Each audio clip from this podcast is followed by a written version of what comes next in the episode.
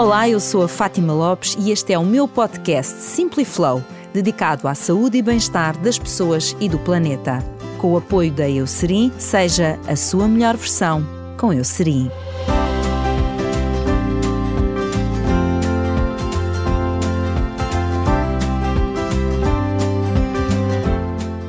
Dormir bem, não sei o que é é o tema deste episódio com a doutora Vânia Caldeira. A minha convidada é assistente hospitalar de pneumologia no Centro Hospitalar de Setúbal, onde desempenha funções de coordenadora do Laboratório de Sono e do Hospital de Dia de Insuficiência Respiratória. Pneumologista na CUF Descobertas, Santarém e Almada, sonologista na Clínica Hugo Madeira e Clínica Sleep Lab. Olá, muito bom dia. Bom, bom dia. dia, boa tarde, enfim, à hora que nos estiverem a ouvir. Mas esta, esta, esta afirmação ou, e esta pergunta, dormir bem, não sei o que é. Deve ser das coisas que a Vânia mais ouve em consulta. Sem dúvida. Obrigada pela oportunidade de estar aqui e, sobretudo, de conversarmos sobre um tema tão importante para a nossa saúde, o sono infelizmente é um tema muito prevalente nas nossas consultas, é as pessoas chegarem e dizerem precisamente eu nunca dormi bem, ou eu há muito tempo que não durmo ah, bem. Ah, não é de agora, eu não é nunca é dormi bem. É sempre okay. uma coisa com muitos anos e que as pessoas já quase normalizaram. E de facto, esse, este alerta de, de que andamos a dormir pouco e mal é uma coisa que nos deve preocupar a todos, precisamente pelo impacto que depois vai ter na nossa saúde física, mas também na nossa saúde mental. Nós, este ano, no, no Dia Mundial do Sono, uh, fizemos uma iniciativa na Sociedade Portuguesa de Pneumologia na Comissão de Trabalho, Patologia e Respiratória do Sono, da qual eu faço parte, que foi um questionário online, com as limitações, obviamente, dos questionários online, em que tivemos mais de 2 mil respostas e as respostas são assustadoras.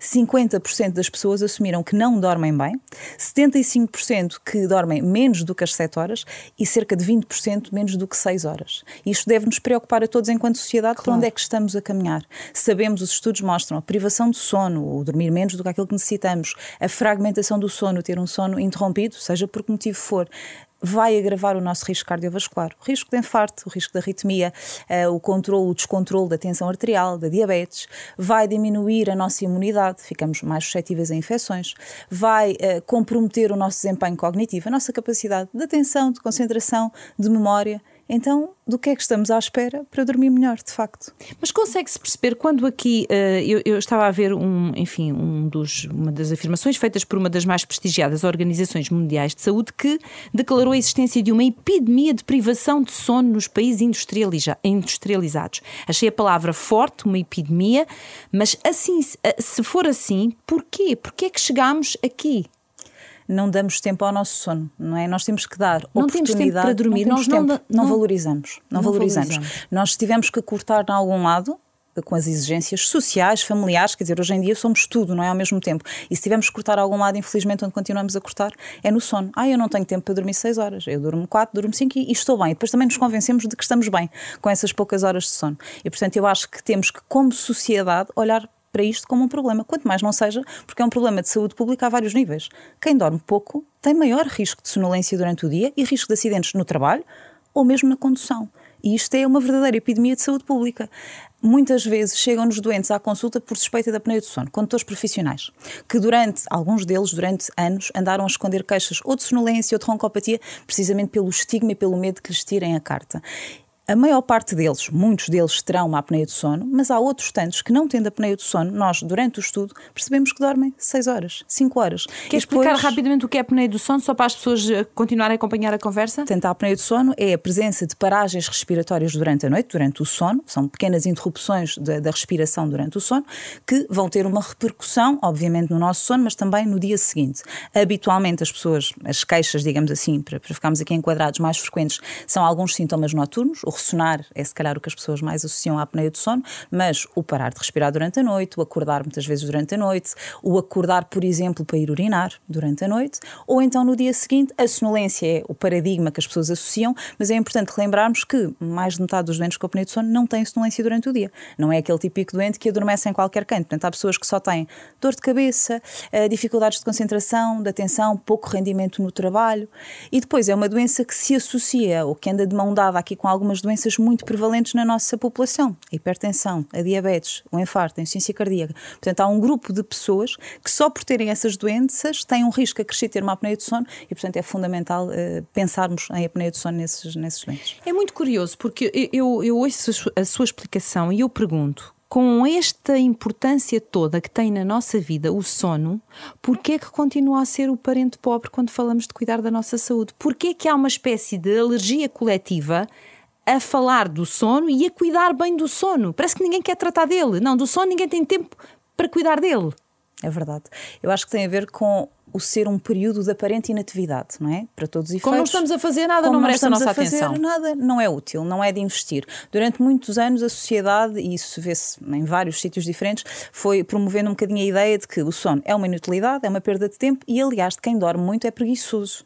E Isto é uma ideia que está muito enraizada, não é? Está enraizada e é profundamente errada, porque quanto mais e melhor eu dormir, mais desempenho eu vou ter em múltiplas áreas. Isto é válido para o trabalho, é válido para a forma como eu me relaciono com os outros, para a forma como eu estou em casa com a minha família, para o exercício. Eu tenho imensos doentes que me procuram porque sentem que já não têm a mesma rentabilidade do exercício, muitas vezes porque não têm bons hábitos de sono, porque dormem pouco, dormem mal.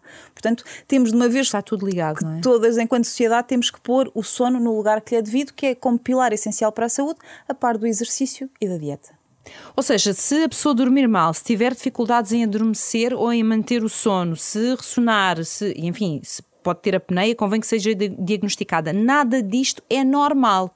Portanto, é bom termos esta consciência de que isto não é normal. Precisamente. Que isto tem um impacto na nossa saúde. Precisamente. Dormir mal por muito que aconteça há anos, em muitas das pessoas, não é normal.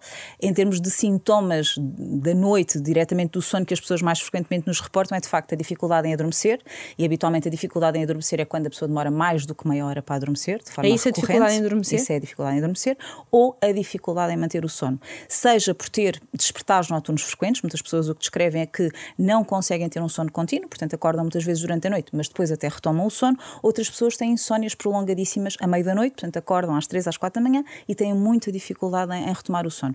Isto não é normal.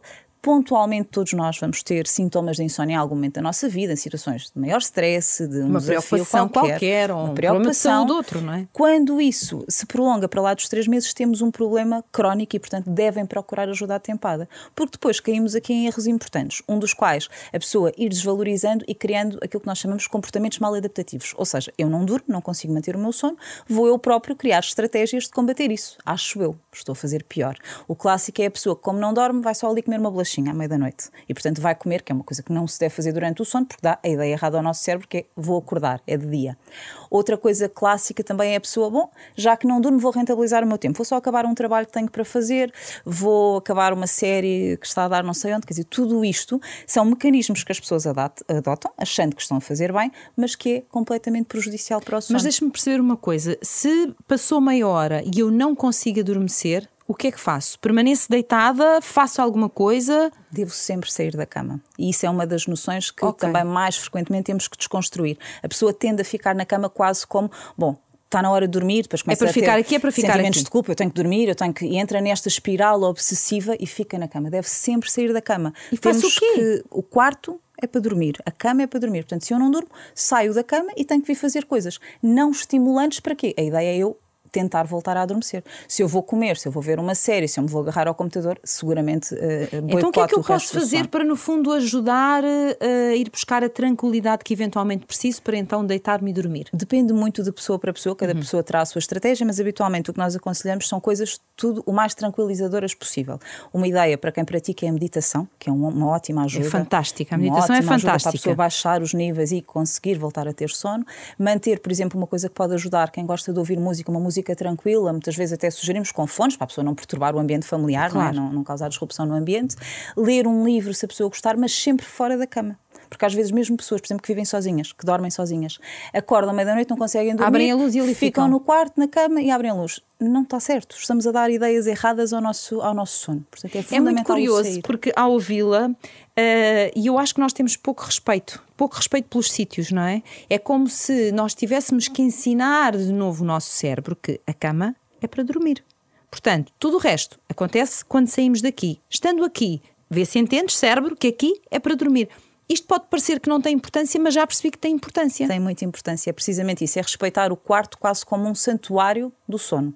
E isso implica, quer ele estar preparado para dormir, e portanto, obviamente, eh, o conforto, a temperatura certa, um bom isolamento da luz, o ruído, tudo isso, mas muitas vezes focamos muito nas condições do quarto, mas a mais importante dessas condições é a minha cabeça. É eu saber que eu só vou para o quarto para dormir. Vimos muito isso na pandemia. Na pandemia, de repente, os espaços romperam-se, as pessoas ficaram a conviver, muitas pessoas, numa casa que muitas vezes não era assim tão grande, e, portanto, montaram-se escritórios de improviso nos quartos, que foram das piores coisas que aconteceram ao sono, porque quebrou-se esta barreira entre o meu momento de trabalho e o meu momento de lazer, de casa, de família. E, de repente, tenho um escritório montado no quarto e o meu cérebro não sabe muito bem o que é que está ali a fazer. Portanto, é fundamental que as pessoas não trabalhem no quarto, não vão para o quarto, não raras vezes os portugueses têm, é, é, há duas coisas. É o primeiro sono de sofá, que é errado, porque se eu tenho sono, eu tenho que ir para a cama, lá está, e não raras se vezes. Calhar é melhor repetir isso. É, o primeiro sono de sofá não, é, é um agora problema... vamos começar a organizar a casa das pessoas, eh, já iríamos às soluções, mas vamos começar a organizar a casa das pessoas.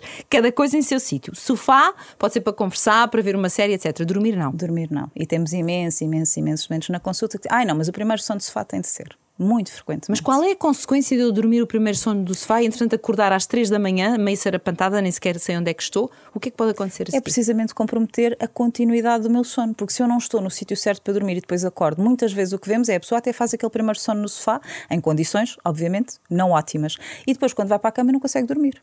Portanto, uma vez mais, não estamos a, a aliar na nossa cabeça que o sítio para dormir é a cama. Portanto, se a pessoa tem sono, pode estar a ver o que quer que seja, começa-lhe a dar o sono, deve ir para o quarto. Esse é o primeiro problema. Depois, uma vez estando no quarto, também perceber que, que é outra coisa que acontece, é o contrário, é a pessoa que vai para o quarto sem sono. Ai não, vou para o quarto, ainda vou ver uma série, ainda vou ler um livro. Não, isso é tudo para fazer antes de ir para o quarto. O momento de ir para o quarto, eu vou para o quarto com sono e para dormir. E isso é meio caminho andado para dormirmos francamente melhores. Mas se a pessoa, imagine, vou falar de mim, eu posso estar, eh, eu, eu não sou criatura eh, notívaga, porém tenho um sono que deixa muito a desejar, não é propriamente brilhante. Mas se eu estiver sentada no sofá, imagino com a família ou o que for, à espera que me dê sono, posso esperar eternamente porque não me dá sono. O que eu faço é chega àquela hora, que eu sei que é a minha hora limite e que eu devo ir para a cama para poder ter o mínimo de horas de, de descanso e vou-me deitar. E a verdade é que depois de, de, de ir, o sono aparece. Agora, se eu espero que ele venha sozinho, Vânia, ele não aparece existem aqui algumas. Eh, as rotinas para essa onde são fundamentais e depois nós somos todos diferentes uns dos outros. Mas de facto, eu habitualmente uso o momento do jantar como aquele momento a partir do qual nós estamos a preparar o sono. É evidente que tudo o que nós ah, fazemos okay. ao longo do dia inteiro, desde o exercício que eu pratico de manhã, as refeições regulares, tudo isso vai ter impacto. Tudo, tudo isso são sincronizadores do nosso sono. Mas o jantar é um momento muito importante e, portanto, o jantar ser mais ou menos à mesma hora, que também é uma coisa que nem todas as pessoas têm atenção, é uma coisa importante. A partir desse momento eu estou a preparar o meu sono. E como é que eu o preparo? Há pessoas que dormem de qualquer forma, façam o que fizerem. Há pessoas que têm mais dificuldade em adormecer, se calhar são essas que vão ter que ter, obviamente, mais atenção. É manter um ambiente em casa o mais tranquilo possível.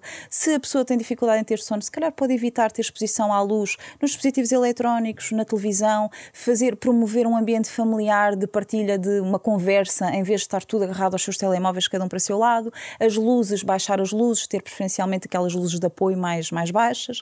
Para quê? Para ir promovendo do sono. E depois existem algumas pistas, cada um terá as suas, mas o vestir do pijama, o escovar os dentes, são pistas que nos dizem, muito bem, está na hora de dormir, não é? E isso também condiciona, nós somos animais de hábitos e de condicionamentos, e portanto isso também condiciona aquele momento em que o sono vem e eu vou para a cama. Nós já vamos detalhar melhor as questões até de higiene de sono, porque eu acho que é importante depois irmos arrumando isto na cabeça de, de quem nos está a ouvir para percebermos quais são as estratégias, mas há pouco falou aqui uh, em, em, dois aspectos que eu ouço com muita frequência as pessoas uh, dizerem. Bom, eu acordo cansado, sistematicamente acordo cansado e nem percebo que é que acordo cansado. Estive, meu Deus, 8 horas na cama, 9 horas na cama e acordo cansado. E outras pessoas que também dizem: dormi uma noite tão boa e tenho uma sonolência, parece que, que não dormi nada. Estas duas, estes dois sintomas podem ser sinal de que alguma coisa não está bem no nosso sono. Não é suposto eu acordar cansada, não é suposto eu andar um bocadinho a rastejar ao longo do dia. Sim, não raras vezes ouvimos as pessoas dizer eu levanto mais cansado do que aquilo do que, que eu me deitei. Exatamente. É uma coisa muito, muito frequente na consulta de nós ouvirmos.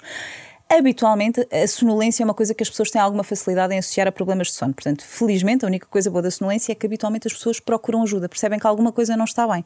Porque, das duas, uma, ou eu estou a dormir pouco, e isso também é um sinal do meu corpo, muito bem, tenho que prolongar o meu tempo de sono, ou se eu durmo, como a Fátima dizia, 7, 8, 9 horas e de manhã acordo cansado e tenho sonolência durante o dia, a sonolência geralmente, numa fase inicial, manifesta-se mais em situações mais monótonas, não é? A ver televisão, a ler um livro, a, a, no, nos transportes públicos também, à pendura num carro, mas em situações limite temos doentes que adormecem à frente do computador, numa reunião de trabalho ou mesmo a conduzir. Ai meu Deus. E, e que muitas vezes desvalorizam. Não, eu só passei pelas brasas, portanto é importante termos a atenção à sonolência que, que também lhe é devida pelo risco que tem para todos nós, como problema de saúde pública. Mas, portanto, se a pessoa de facto durante o dia tem sonolência, alguma coisa se passa no sono. Ou é insuficiente, ou não é de qualidade, ou está partido, está fragmentado e, portanto, com isso a pessoa no dia a seguir tem essas queixas. Depois, tão importante como a sonolência, mas que se calhar menos vezes as pessoas associam problemas de sono, estão outros sintomas, como seja a dificuldade de concentração, a dificuldade de atenção, os déficits de memória.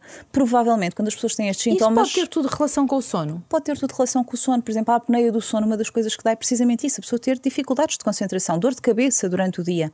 E as pessoas muitas vezes não associam. Se calhar dizem, ah, sou capaz de estar com falta de vista, mas o sono, fazer uma ligação direta com o sono, nem sempre acontece. Precisamente. E então a saúde mental, que também é uma, um dos problemas dos nossos dias, nós sabemos que há uma relação bidirecional entre saúde mental e sono. A pessoa que tem algum tipo de doença, e estamos a falar, não estamos a falar de doenças psiquiátricas menos, menos comuns, estamos a falar de depressão, ansiedade, são coisas altamente prevalentes na nossa população e nós sabemos que uma pessoa ansiosa ou deprimida dorme mal, mas também sabemos que o facto de dormir mal vai agravar a sua ansiedade e a sua depressão. Portanto, temos que olhar como um todo e cada vez mais aquilo que se preconiza é a abordagem de cada um dos problemas e o tratamento de ambos para que a pessoa, de facto, tenha mais qualidade de vida. Deixe-me pegar nesta questão que falou, nomeadamente da ansiedade, porque uh, os números mostram que há cada vez mais jovens e jovens mais jovens com problemas de ansiedade, principalmente depois da pandemia, isto ficou muito evidente. Mas também nós sabemos que hoje em dia os jovens não dormem propriamente. Bom, eu diria nem o número de horas que precisam, porque precisam de dormir um bom número de horas, e nem nas melhores condições, porque por norma o telemóvel é companhia durante muito tempo, está ao lado na mesa de cabeceira, se apitar durante a noite é que somos capazes de lá ir, e tudo isto. A minha questão é: estes números que nós estamos a ver, nomeadamente da ansiedade e das doenças mentais nos jovens, pode ter em parte na sua origem o facto dos jovens acharem que não precisam dormir? Sem dúvida. Nós temos jovens que estão cada vez mais expostos a situações de competitividade, com dificuldades em terem mecanismos de coping, formas de lidar com a vida. Eles sentem isso, não é? Sentem dificuldades em gerir tudo aquilo que têm para gerir, porque temos um mundo cheio de coisas que, que lhes está a ser oferecida. E depois temos problemas que se têm vindo, provavelmente, a agravar precisamente com estes dispositivos eletrónicos. Nós sabemos uma das coisas muito importantes no sono é o tempo em que ele acontece, o uhum. timing. Ou seja, todos nós temos um relógio biológico, podemos ser mais madrugadores ou não, ou mais tardios, e isso são cronotipos, são variantes do normal. Eu sou mais cotovia, há quem seja mais coruja, enfim, é uma preferência natural, mas que não vai ter impacto no meu funcionamento. Claro. Quando isso é levado ao extremo, e o caso são os adolescentes e são os adultos jovens, nós podemos ter um distúrbio do ritmo circadiano, que é o tempo de sono da pessoa não se adequa, está desalinhado daquilo que são as exigências externas. Ou seja, isto é muito frequente nos adolescentes. Os adolescentes têm aquilo que nós chamamos um atraso, ou podem ter um atraso de fase, ou seja, se os deixassem, eles dormiriam mais tarde, deitar-se-iam mais tarde e levantar-se-iam também de manhã mais tarde. E isto é biológico, tem a ver com, com a produção de algumas hormonas e aqui das alterações próprias da puberdade. Problema, temos a escola a começar muito cedo e, portanto, à noite eles têm mesmo que ir dormir, porque senão não cumprem as tais horas de sono e estamos a falar, um miúdo de 12 anos precisa de 9... Uh, 12 horas de sono, não é? E, e, a maioria deles, eu quero acreditar que não está a cumprir Sim, essas horas. Não me parece. E muito por isto. Portanto, é, já sabemos que são jovens que vão ter dificuldade em ir para a cama àquela hora porque não têm sono, porque isto é biológico. Isso agravado por problemas comportamentais, que é lá está, depois do jantar, em vez de estarem a conversar ou a tentar acalmar os níveis de, de ansiedade, stress, não, fica tudo agarrado aos telemóveis, aos dispositivos eletrónicos, a, a, a jogar, tudo isto vai agravar ainda mais um problema que já é intrínseco aos jovens e, portanto, vamos ter indivíduos com muita dificuldade em deitarem-se, no dia seguinte muito pouco produtivos, com inércia enorme ao levantar, o despertar é muito, total muito na escola muitas vezes, e não lhes apetece, não querem às estar. vezes até uhum. parece quase uma coisa comportamental, mas não, é, é, é, é profundamente dependente também é do sono. sono. porque eles não têm capacidade de ter atenção, aprendizagem, até coordenação motora, desempenho motor. Portanto, temos mesmo que nos preocupar com os jovens e promover hábitos de saúde, não podendo mudar, que isso também pode ser uma discussão. Os horários escolares, pelo menos promovermos de facto esse, esse momento em que relaxamos hora e, e àquela hora ir dormir. Uh, ainda em relação a esta questão do, do, enfim, das horas de sono, e vamos pegar aqui nos mais jovens, mas poderíamos ser nos adultos é igual, o sono passa por várias, várias fases. Ou seja, se por algum motivo eu me deito muito mais tarde, se calhar já estou a hipotecar uma das fases do sono ou não. Precisamente. O sono é quase como uma dança uh, ao longo de várias fases. Nós começamos por adormecer, o nosso sono vai se aprofundando e depois repetimos 4 a 5 vezes em tendo tempo. Lá está. Portanto, daí a, a importância ah, da duração. Se okay. eu dormir 7 a 9 horas no adulto, eu vou, em princípio, passar as tais repetições 4 a 5 vezes das várias fases do sono. Cada, cada fase do sono tem a sua importância. Um exemplo, por exemplo, o sono profundo é o sono que nos repara. E o nosso corpo está tão bem preparado que, se nós estivermos privados de sono várias noites, a pressão de sono vai acumulando e eu, na noite seguinte, vou ter mais sono profundo. O meu corpo obriga-me a fazer sono profundo recuperar. porque ele é essencial à vida. Claro.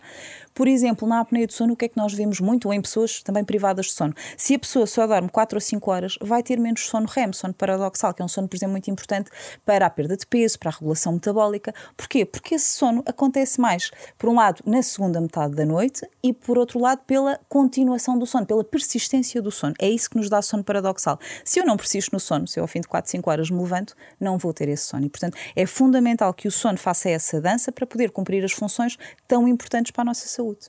É muito, é muito curioso porque agora de repente falou numa coisa que se calhar muitas pessoas fic, enfim, ficarão admiradas, ah, perda de peso, mas o sono tem importância no nosso peso? O, o, o sono pode influenciar o nosso peso ou não? os privados de sono, por exemplo, as pessoas que dormem menos do que aquilo que deveriam, têm tendencialmente mais apetite, isto é uma questão hormonal que está muito bem estudada, têm menos apetite e fazem escolhas piores. Tendemos a escolher alimentos mais calóricos. Isto vê-se muito bem, por exemplo, nos trabalhadores por turnos. Trabalho noturno. Frequentemente a pessoa, quando está num trabalho por turnos, está a escolher pior. Escolhe alimentos mais calóricos e, portanto, o sono é fundamental para uma dieta com sucesso. A mesma coisa na apneia do sono. A apneia do sono muitas vezes gera este círculo vicioso, que é temos indivíduos tipicamente com excesso de peso ou obesos, é, é a principal prevalência desta doença é nesses indivíduos, que depois têm uma apneia do sono não tratada e, portanto, também não conseguem perder peso, não conseguem ter nem humor, nem motivação para a perda de peso, nem para o exercício, por exemplo. Portanto, acabamos aqui por não sair deste, deste novelo em que, em que as pessoas eh, Já vamos falar da forma de tratar que é importante, mas ainda pegando nesta questão um, que estávamos a falar do peso, que para muitas pessoas, se calhar, até pode parecer estranho. Eu agora estava a ouvi-la, a Vani estava, estava-me a lembrar de uma expressão que ouvimos muito quando, quando temos garotos pequeninos e temos filhos pequeninos. A criança faz uma birra e nós automaticamente dizemos: Isto é uma birra de sono, está a precisar de dormir.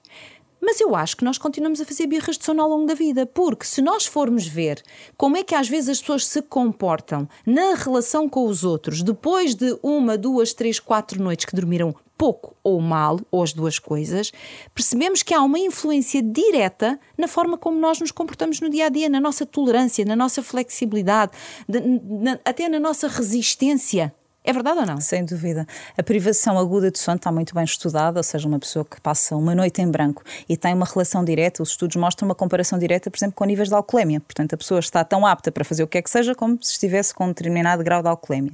Na privação crónica, muitas vezes nós vamos habituando a isto. Mas depois é isso, vamos ter impacto, já falámos, no desempenho físico, no desempenho cognitivo, no trabalho, mas também no relacionamento com os outros. Eu, se não durmo uh, bem, em quantidade, em qualidade, em tempo certo, certo, eu não vou ter disponibilidade para me relacionar com os outros, vou estar mais ansioso, vou estar com um humor mais lábil, mais deprimido e, portanto, tudo isto vai ter repercussão, além da imagem também que os outros veem de mim. Isso também está muito, cada vez mais falado, não é? Eh, nós temos, quando dormimos mal, a outra pessoa olha e muitas vezes vê estigmas desse dormir mal, não é? Temos umas olheiras, temos, e tudo isso também nos torna menos atrativos, não é? Do ponto de vista subjetivo. Portanto, claro que dormir bem é essencial para nos relacionarmos com os outros. É, é, sabe que eu tenho um hábito quando durmo muito mal, porque dormir mal, durmo algumas vezes, mas quando durmo muito mal e chego ao pé das pessoas que trabalham comigo, faço um aviso à navegação, porque acho que é uma forma de me proteger. Faço um aviso à navegação e digo: atenção, que isto hoje não está para brincadeiras. A noite foi péssima, por isso, qualquer coisa que eu diga ou que eu faça, dê-me logo um desconto aí 10% à cabeça, porque isto é sono. E eu acho que isto ao mesmo tempo, às vezes depois as pessoas acabam por se rir e até eu me rio, mas eu tenho tanta consciência do quanto do, do quão diferente eu sou quando não durmo bem, que preciso que à minha volta percebam para que sejam um bocadinho tolerantes se virem que eu estou ou mais lenta, ou com menos capacidade de resposta, ou menos criativa, que saibam que a minha noite foi dura por algum motivo. E às vezes também fragilizarmos um pouco até leva a que os outros nos tentem ajudar se nós não temos consciência que precisamos de ajuda. Eu, quando é assim, falo com o meu médico e digo: estamos aqui numa fase menos boa, preciso que me ajude. Mas acho que isto se calhar também é importante, não é? é não é termos medo de nos fragilizarmos. É e também é importante, se calhar temos todos um papel também nesse reconhecimento. No caso, a Fátima reconhece e é a primeira a dizer: Eu dormi mal. Mas se calhar temos todos um papel com os nossos amigos, com os nossos familiares, dizer: Tu andas bem, tu tens dormido bem, porque nós notamos muitas vezes e claro. suspeitamos disso. E portanto, confrontar a pessoa, explicar-lhe que já se nota no seu funcionamento diurno, porque à noite nós muitas vezes, a não ser que dormamos com a pessoa, não sabemos o que é que se passa, mas no dia nós notamos: tu não andas bem, não te relacionas bem, eh, andas desatento, eh, ainda no outro dia te disse, não, exatamente, não tens paciência. Portanto, alertar as pessoas para que elas de facto procurem ajuda e não caiam num caminho que, infelizmente, é muito facilitador, que é esta coisa da automedicação. E vemos cada vez mais pessoas, é muito raro um, um doente chegar à consulta, infelizmente, e dizer que só dorme mal há uma semana, eu gostava, mas é, é muito raro, mas sobretudo chegam a dizer que dormem mal há muitos anos e também que já tentaram de tudo. E portanto, a automedicação. E a Vânia sabe que não foram médicos a dar estas soluções Exatamente, na, na maioria é? das vezes não foram. E, portanto, a automedicação é um caminho facilitador. As pessoas têm suplementos de tudo em todo o lado e acabam por fazer. Muitos dos suplementos não lhes fazem mal propriamente. O principal mal é a perpetuação do problema que não está resolvido. As pessoas têm que ter a noção que, nomeadamente, a insónia, que é uma coisa que as pessoas associam muito, ah, eu não quero ir ao médico, porque senão vão me encharcar em medicamentos. O tratamento da insónia hoje em dia é apenas pontualmente farmacológico. Claro que sim, em períodos piores temos que recorrer a, a fármacos, mas na maioria das vezes passa por mudança de comportamentos. Desmistificar coisas, ideias erradas em relação ao sono, comportamentos que as pessoas fazem e que só prejudicam o sono. Portanto, a terapia cognitiva comportamental do sono, que é feita por psicólogos do sono, é a solução para a maioria das pessoas com insónia. Agora, só se as pessoas procurarem ajuda é que as vamos conseguir ajudar. Isso é muito importante o que acaba de dizer, porque se calhar eh, para muitos que ainda não procuraram ajuda achar que iam ficar encharcados de medicamentos, usando a sua expressão, poderão perceber que há aqui outra, enfim, outros caminhos. Já deixámos aqui várias indicações, se calhar até quase todas, sobre uma boa higiene do sono. Portanto, vamos ajudar quem nos ouve a saber como é que se prepara logo depois do jantar, um, o, enfim, uma noite que se quer tranquila. O que é que temos que ter em atenção? Uh, nada de tecnologias, já percebi, irmos desacelerando, evitarmos fontes de estímulo. Não falámos aqui de um aspecto importante. Alimentos. Há alimentos a evitar uh, à noite? Há, há bebidas que não devemos efetivamente ingerir porque vão comprometer a qualidade do sono? É fundamental o jantar ser uma refeição leve, portanto, as refeições mais copiosas, mais pesadas, obviamente vão ter impacto no nosso sono.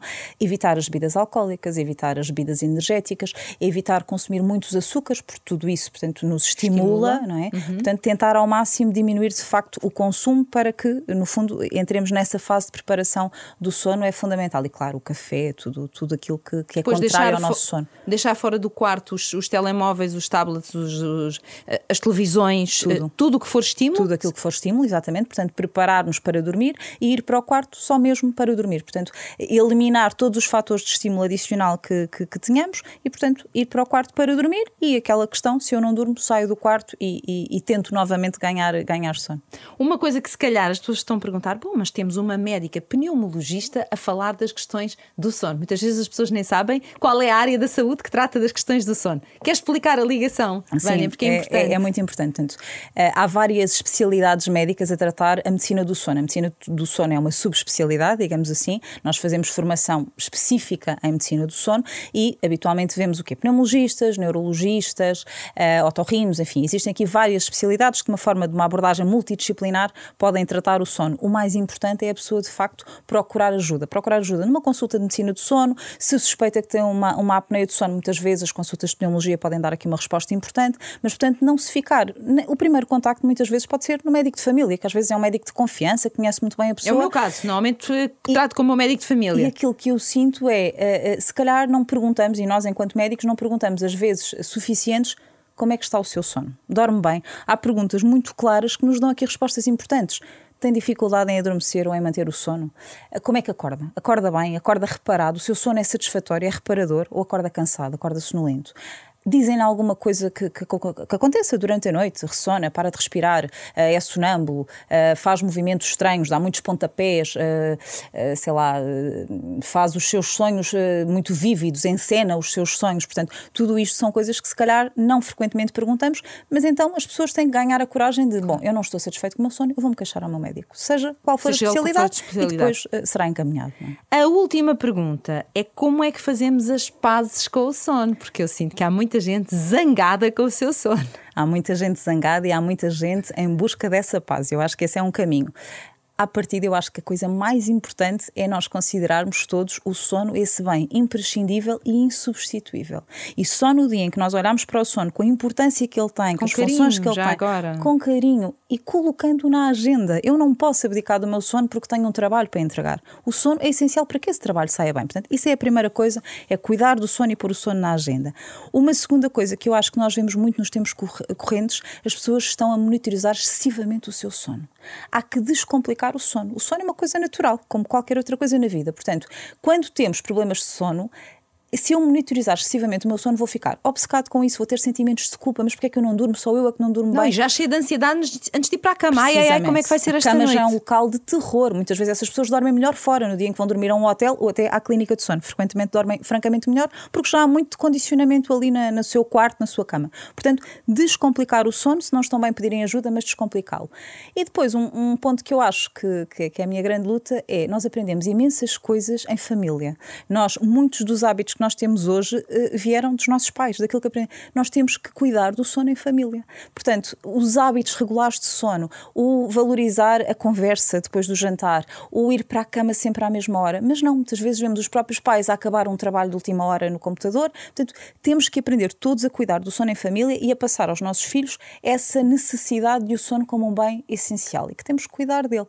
Se não estão bem, pedirem ajuda, não ter medo de pedir ajuda, não ter medo dos tratamentos. Nós estamos cá e para isso, é para ajudar. Claro. Se a pessoa não está satisfeita com o seu sono, se ressona, se para de respirar durante a noite, se de manhã acorda cansada, é procurar ajuda em consulta. Muito bem, acho que deixámos aqui muitas informações importantíssimas. Muito obrigada. Uh, acho que muitos estarão a rever-se nesta conversa e a pensar que está na altura de pedir ajuda. O podcast Simply Flow tem o patrocínio da Eucerin. Seja a sua melhor versão com Eucerin.